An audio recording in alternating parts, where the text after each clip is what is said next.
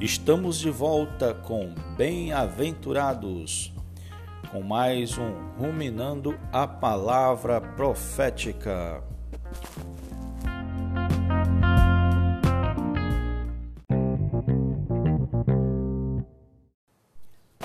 Jesus é o Senhor, queridos irmãos. Olá, bem-aventurado. Olá, minha amiga bem-aventurada. O título de hoje é A Descrição dos Últimos Dias. Há passagens no Novo Testamento que parecem um anúncio, um noticiário dos dias de hoje. Paulo foi utilizado pelo Senhor para profetizar detalhes do mundo atual. Você pode ler segundo, segundo Timóteo 3, do 1 ao 4, é um retrato dos dias de hoje. Isso porque já naquela época a igreja sofria com essas coisas. O mistério da iniquidade já vem, já existe há muito tempo. É o efeito do iníquo, do inimigo de Deus sobre as pessoas, levando elas a se afastarem da vontade de Deus, dos princípios de Deus e fazerem o que bem querem nós devemos ficar atento, porque essas palavras foram registradas nas cartas, nos evangelhos. Elas são destinadas para a igreja, para a igreja ficar atenta. É, vários irmãos da igreja em Corinto praticavam coisas descritas nessa passagem. Isso é um alerta para nós. A igreja em Corinto, uma igreja a primeira carta aos Coríntios, detalham muitos problemas, porque Paulo escreveu foca focando o aspecto humano da igreja. É diferente quando ele escreveu para os Efésios, ele focou mais no aspecto divino da igreja. Mas se Paulo hoje fosse mandar uma igreja uma, uma carta para a sua igreja, se ele fosse focar nos aspectos humanos, não seria diferente de 1 Coríntios. Teria muitos problemas. Então, não adianta para o cristão ser batizado, ter o viver de reuniões com os irmãos. Precisa se santificar, precisa se separar para que possa entrar no reino. Se estamos na igreja e praticamos essas coisas, seremos injustos diante de Deus e não herdaremos o reino futuro. O próprio Paulo falou: os injustos não herdarão o reino de Deus. Está em 1 Coríntios capítulo 6, versículo 9. Senhor Jesus, na vinda do Senhor Jesus, ou receberemos ou, ou entraremos no reino ou não, embora já tenhamos a vida eterna. Então, para entrar no reino requer um padrão de justiça muito, muito elevado. Para que consigamos isso, temos que nos afastar do mistério da iniquidade, nos consagrar mais ainda ao Senhor. O texto é, da primeira carta aos Coríntios, no, no capítulo 6, por exemplo, do versículo 9 ao 10, diz assim: ó, Ou não sabeis que os injustos não herdarão o reino de Deus? Não vos enganeis, nem impuros, nem idólatras, nem adúlteros, nem afeminados, nem sodomitas, nem ladrões, nem avarentos, nem beba, bêbados, nem maldizentes, nem roubadores herdarão o reino de Deus. Alguns cristãos leem isso e tratam com desprezo os homossexuais, né? Quando fala sodomitas, referem-se aos homossexuais.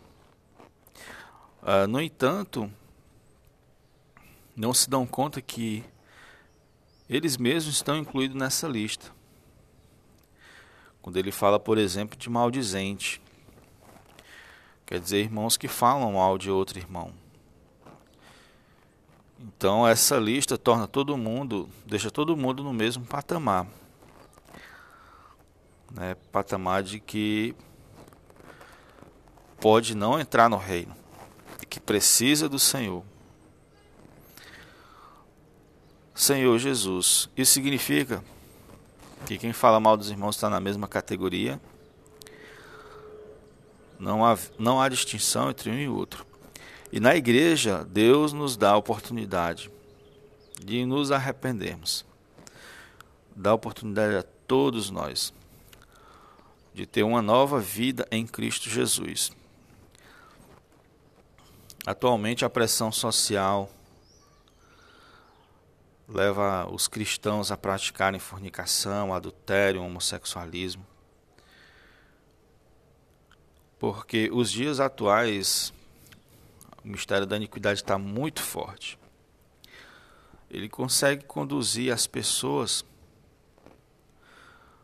a praticar aquilo que é do gosto de Satanás. Embora a igreja não seja o mundo, ela é outra esfera, ela é feita de pessoas, pessoas que vieram do mundo pessoas que a primeiro, em primeiro momento precisam de purificação, de deixar as coisas velhas. Dependendo de, uma, de onde a igreja está, como em Coríntio, ela vem muito, vem muito contaminada, me passa por um período de dificuldade. Até que os cristãos abandonem todas as práticas. Não é diferente hoje, né? Porque, e além disso, a igreja continua na terra, os irmãos continuam na terra sofrendo influência e pressão.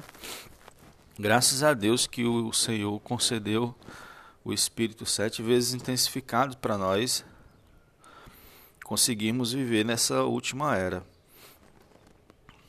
Senhor Jesus.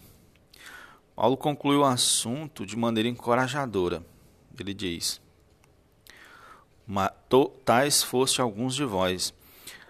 Mas vós vos lavaste, mas fostes santificados, mas fostes justificados em o nome do Senhor Jesus Cristo e do Espírito de nosso Deus.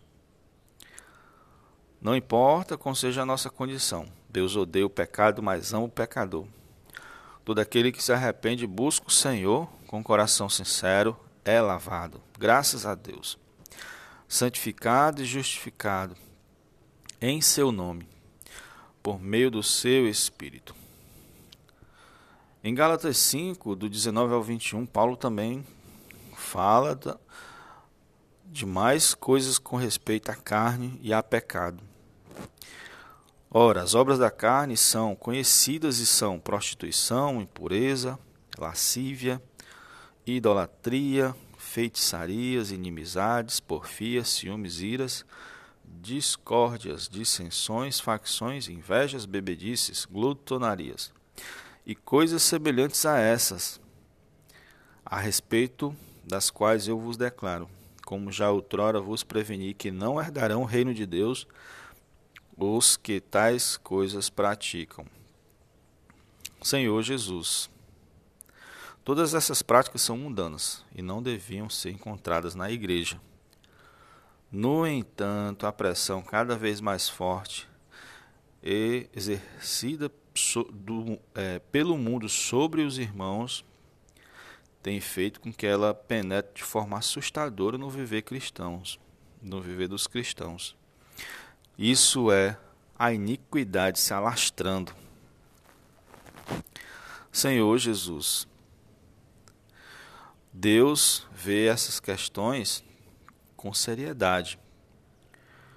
Prova disso é a repetição frequente para que os irmãos se afastem disso. Busquem o Senhor e sejam libertos disso.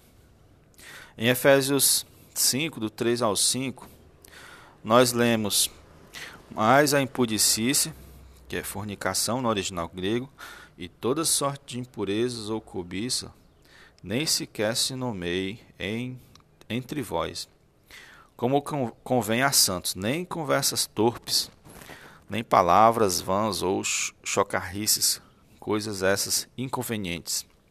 Antes, pelo contrário, ações de graça. Sabei, pois, isso, nenhum incontinente, que é fornicário no original grego, certo? Ou impuro, ou avarento, que é idólatra, tem herança no reino de Deus, de Cristo e de Deus. De fato, irmãos, nos últimos dias a pressão tem aumentado. São tempos difíceis de apostasia em que os homens estão cada vez mais alheios à vontade de Deus e à sua palavra.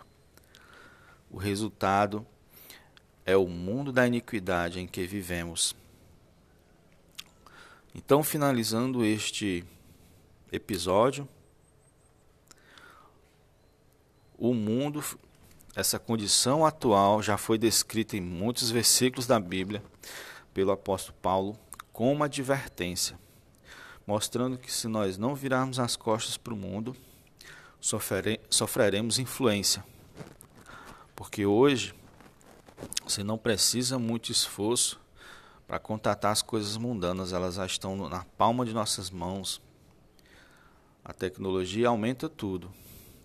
Aumenta a capacidade da gente de pregar o evangelho com mais eficácia, mas também aumenta o contato com o mundo.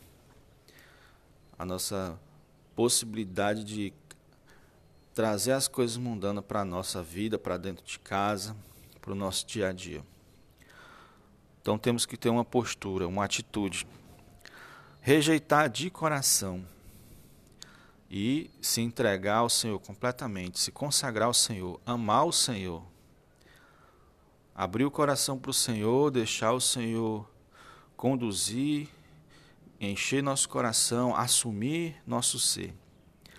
Essa é a nossa salvação. Deixar o Senhor se expressar por meio de nós.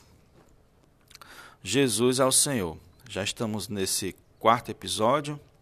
Se você tem gostado, assine nosso podcast nas principais nos principais agregadores, como Spotify, Castbox e outros. Jesus é o Senhor e até o próximo episódio.